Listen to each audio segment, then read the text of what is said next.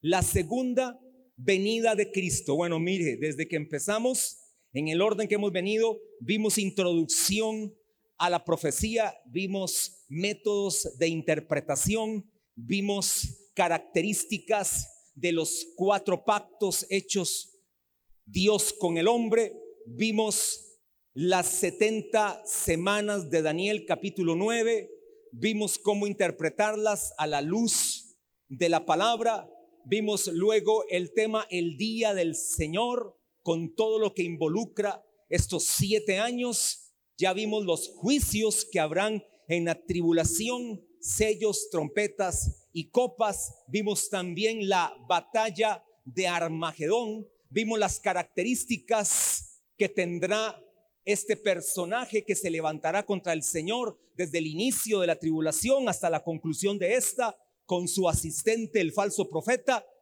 Todo eso lo hemos visto y ya vimos cuál va a ser su destino. Hoy entramos a algo sumamente poderoso y emocionante y es a lo que apuntan muchas naciones de la tierra y sobre todo la nación de Israel el regreso de Cristo, porque en su primer venida le rechazaron, ahora vendrá por segunda vez. Y ahí sí ya no habrá ninguna más misericordia. Esta será la segunda venida y definitiva. Por eso, con respecto a la segunda venida, hay cuatro puntos de vista. Algunos sostienen cuatro maneras diferentes de, interpretar la segunda venida. Recuerdan que vimos métodos de interpretación. Los alegóricos o espiritual, espiritualizadores, para no decirlo de otra manera, los alegóricos dicen que no habrá una segunda venida corporal, terrenal, aquí en la tierra. Ellos dicen que ya esto es algo alegórico y que ya con la primera venida eso estuvo completo y definido y ya no hay tal segunda venida. Están también los que piensan que la segunda venida es después del reino milenial, es decir, pasan los mil años del reino milenial y es la segunda venida. Esos piensan los postmileniales y están los amileniales. Bueno, la palabra amilenial, esa A de inicio es no milenial, es decir, ellos piensan que no hay tampoco un reino milenial literal sobre la tierra. Ellos piensan que ya estamos en el milenio, que esta vida ha sido ya un milenio, indiferentemente de que sean mil años. Vean el sistema alegórico y espiritual. Ellos piensan que toda la vida que hemos estado han sido ya la parte del milenio, pero el milenio es literalmente mil años. O sea que ya por ahí ya vemos que no hay como una este, consecuencia con la palabra. Y está el método correcto que es el que hemos adoptado y es desde el punto de vista premilenial, es decir, que antes de que el reino milenial venga, será antecedido por la segunda venida de Cristo corporal aquí en la tierra. Pondrá sus pies sobre la tierra. Por eso vamos a ver varias características de la segunda venida o lo que pudiéramos decir la doctrina de la segunda venida. Número uno, la segunda venida de Cristo es premilenaria. ¿Por qué es premilenaria? Porque el método de interpretación que hemos adoptado, que es el literal, gramático e histórico, nos obliga a pensar de esta manera. Porque es el método más sano, más efectivo y más prudente para interpretar la palabra la Biblia se interpreta de forma literal, de forma gramatical y de forma histórica. Es el más seguro para no caer en errores ni en sectarismo. Número dos, la segunda venida es literal, es decir, el Señor pondrá sus pies sobre la tierra. Hechos capítulo 1, verso 11 lo dice de la siguiente manera. ¿Trajeron Biblia?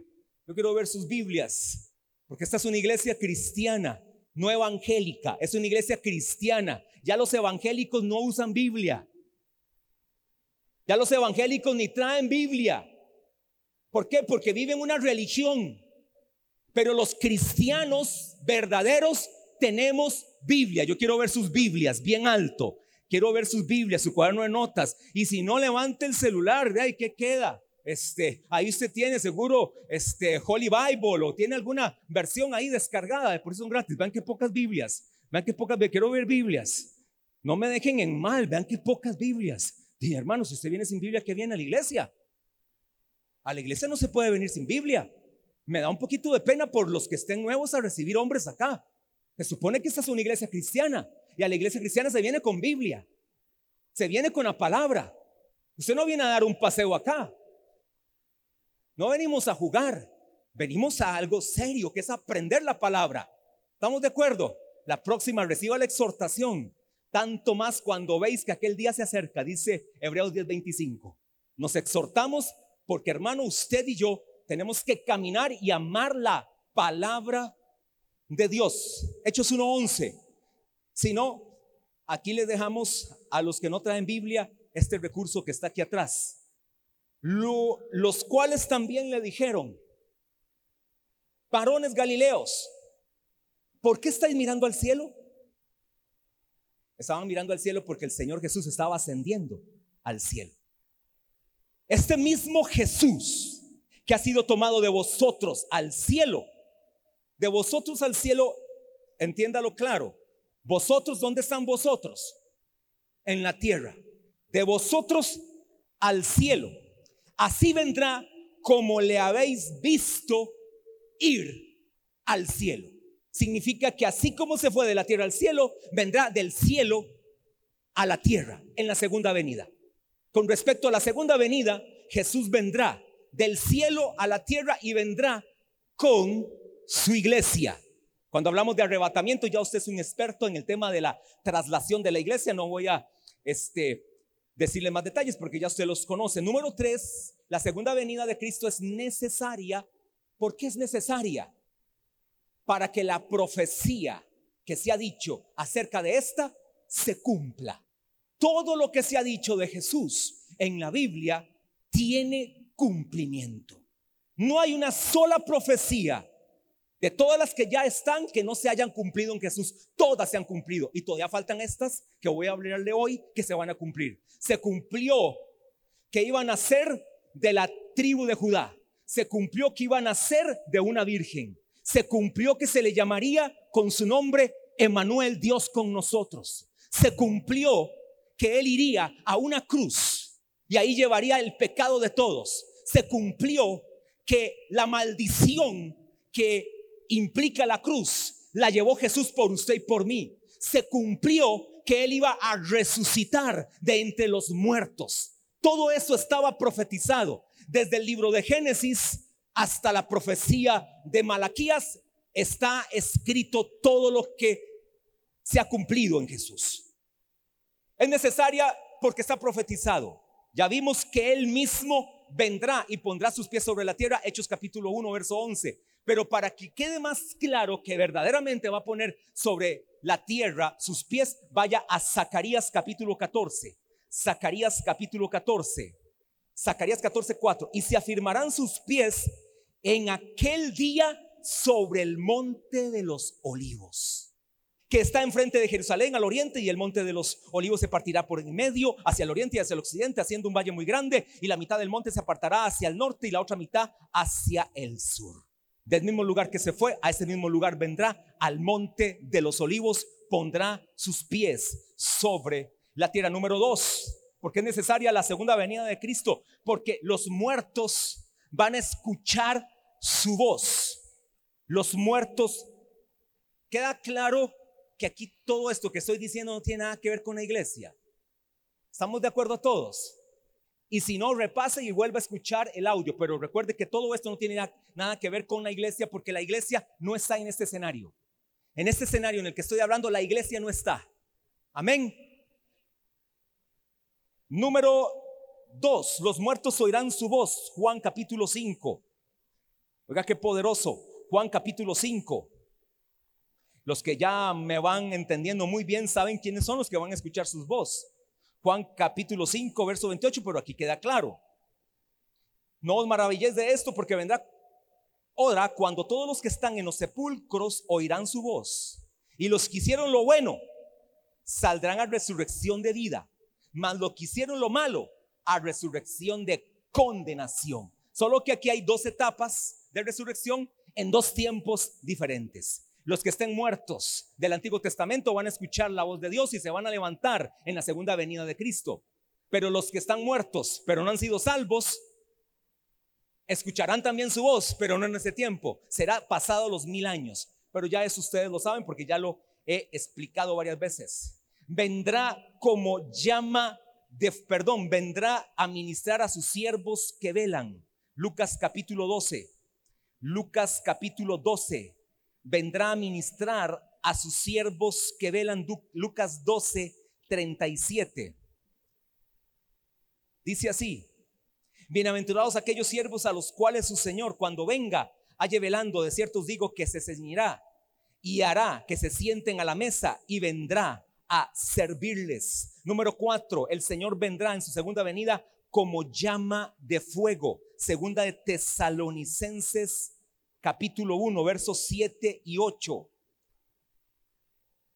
Y a vosotros que estáis atribulados, dado reposo con nosotros cuando se manifieste el Señor Jesús desde el cielo con los ángeles de su poder en llama de fuego para dar retribución a los que no conocieron a Dios ni obedecen al Evangelio de nuestro Señor Jesucristo. Número 5. Vendrá sobre las nubes del cielo con gran poder y gran gloria Mateo capítulo 24. Oiga, qué poderoso. No habrá ojo que no vaya eh, a presenciar tal acontecimiento. Mateo 24, 30 dice así. Mateo 24, 30, debe que se me está trabando el iPad, será el internet. Bueno, ya me, ya me funcionó. Entonces aparecerá la señal del Hijo del Hombre en el cielo y entonces lamentarán todas las tribus de la tierra y verán al Hijo del Hombre viniendo sobre las nubes del cielo con poder y gran gloria. Número 6. La iglesia, aquí sí se involucra, pero oiga qué glorioso, ¿por qué se involucra? La iglesia, los santos vendrán con él. Ustedes y yo. Bueno, si todos aquí son salvos. ¿Cuántos aquí son salvos? Bueno, todo el resto que no dijo amén no es salvo. ¿Cuántos aquí son salvos? Entonces el resto no es salvo. Usted se queda en los siete años de tribulación. Hermano, y de ahí yo no sé si usted será salvo. Si usted pasará la prueba de siete años. Pregunto otra vez, ¿cuántos aquí son salvos? Impresionante que más de uno no se considera salvo. Qué triste condición. Pero bueno, ya no, eso no es mi problema porque lo he predicado y lo he anunciado y usted ha tenido la oportunidad porque la palabra no se ha predicado en un lugar secreto. La palabra se ha predicado abiertamente. Primera de Tesalonicenses capítulo 3, verso 13 dice así, para que sean afirmados vuestros corazones, irreprensibles en santidad delante de Dios nuestro Padre en la venida de nuestro Señor Jesucristo con todos los santos, ustedes y yo.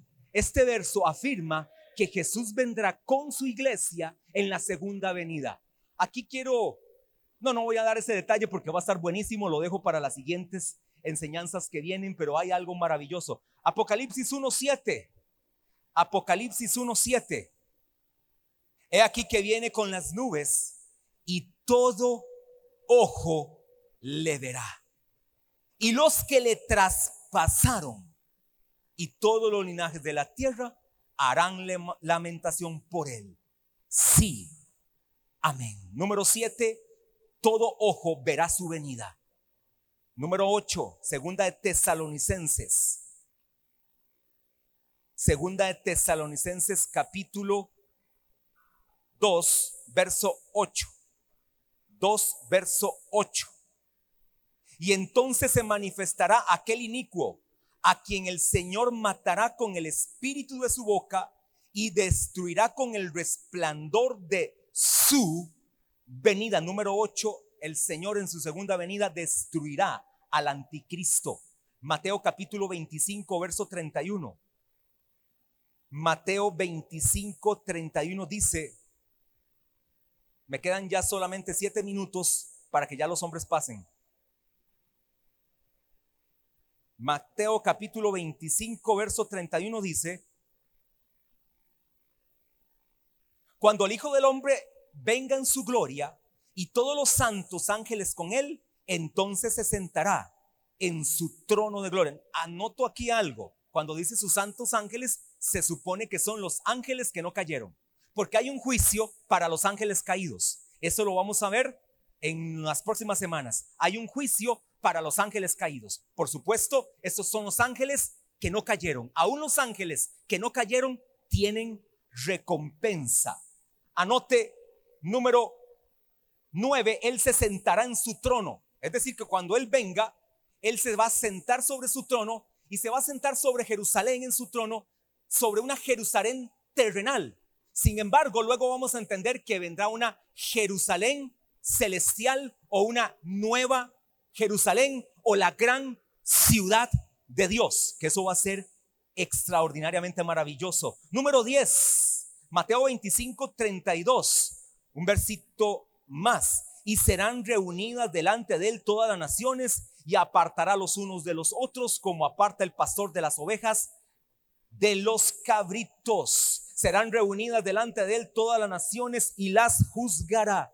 Le explico rápidamente, cuando Él venga en su segunda venida, por supuesto todas las naciones van a estar en ese momento y van a presenciar, pastor, ¿cómo van a presenciar todas las naciones? Más de 170 naciones en el mundo, ¿cómo van a presenciar? Bueno, eso va a ser muy fácil, la tecnología hoy lo permite.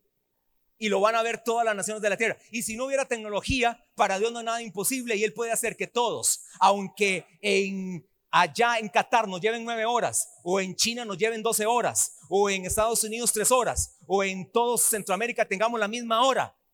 Él haría posible que todo ojo le vea, pero la tecnología para algo ha servido, ha servido. Entonces, todo ojo va a presenciar, es decir, todas las naciones presenciarán la segunda venida de Cristo.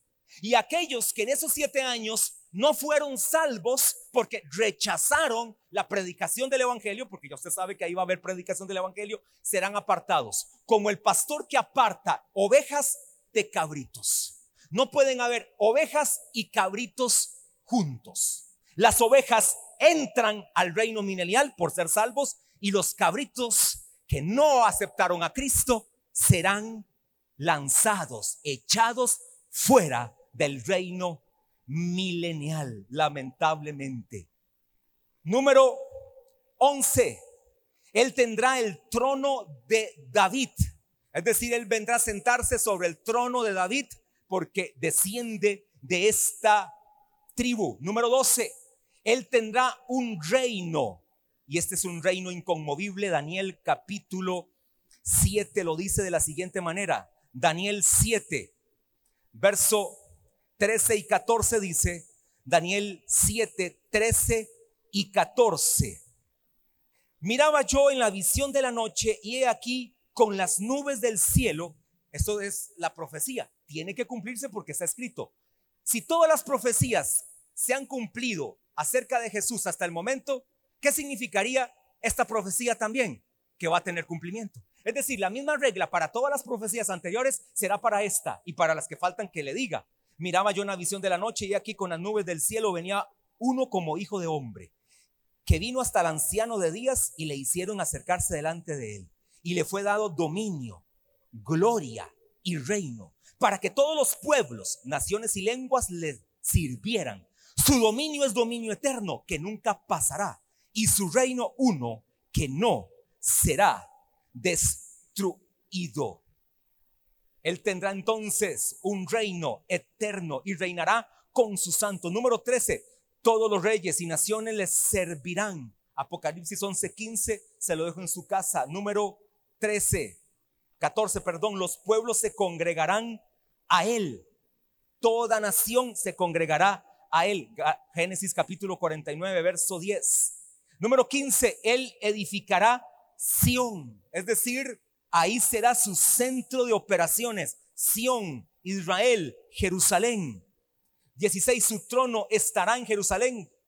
Ya lo había adelantado. Número 2, número 17. Los apóstoles se sentarán sobre 12 tronos para juzgar a las 12 tribus de Israel. Mateo capítulo 19, verso 28. Mateo 19, 28. Dice así.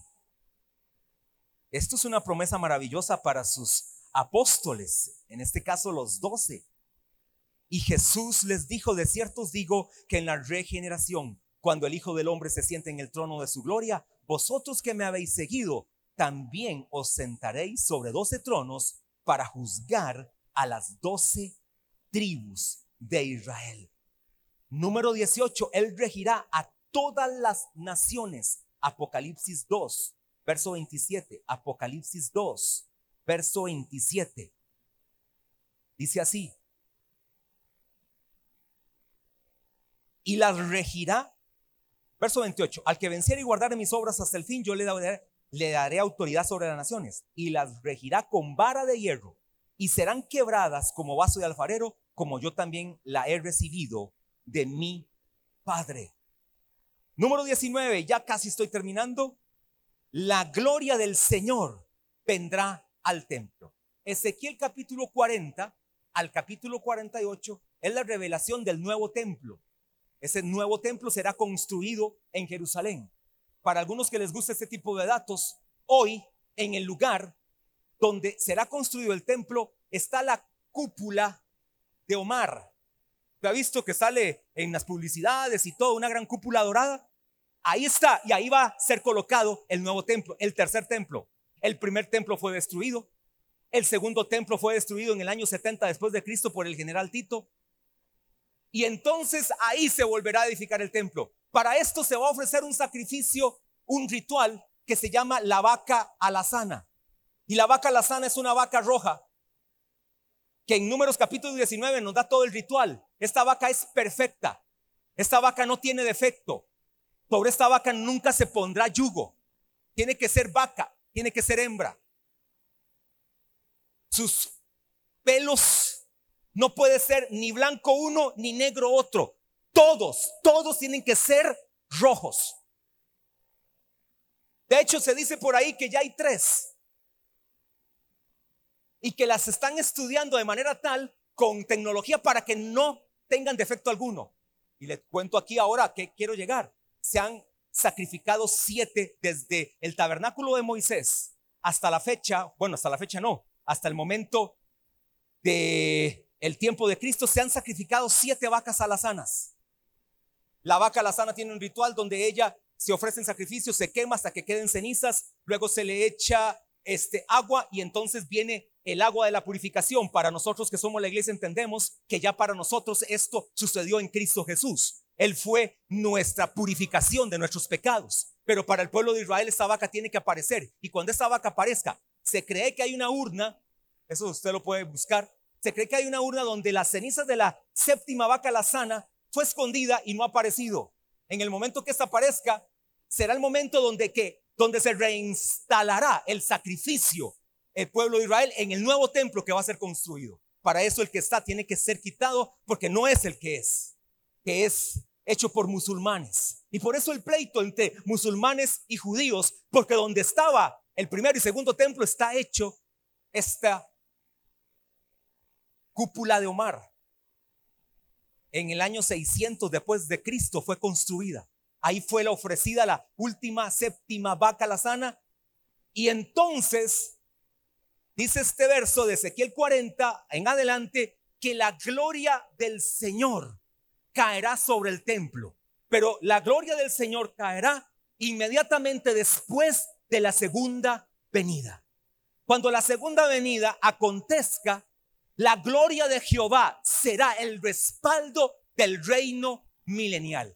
Y todos los que estén en el reino de mil años estarán bajo la gloria de Dios.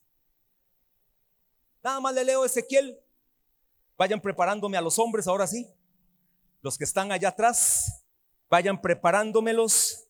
Termino con Ezequiel capítulo 43, verso 2 al 5 dice, Ezequiel 43, 2 al 5, dice de la siguiente manera, me llevó luego, voy a leer desde el 1, me llevó luego a la puerta, a la puerta que mira hacia el oriente, y aquí la gloria de Dios de Israel que venía al oriente y su sonido era como el sonido de muchas aguas, y la tierra resplandecía a causa de su gloria. Y el aspecto de lo que vi era como una visión, como aquella visión que vi cuando vine para destruir la ciudad, y las visiones era como la visión que vi junto al río Quebar. Y me postré sobre mi rostro y la gloria de Jehová entró en la casa por la vía de la puerta que daba al oriente y me alzó el espíritu y me llevó al atrio interior. Y aquí que la gloria de Jehová llenó la casa. Qué glorioso será todo ese momento. Y usted y yo, porque vamos a venir con Cristo, estaremos bajo la gloria de Dios.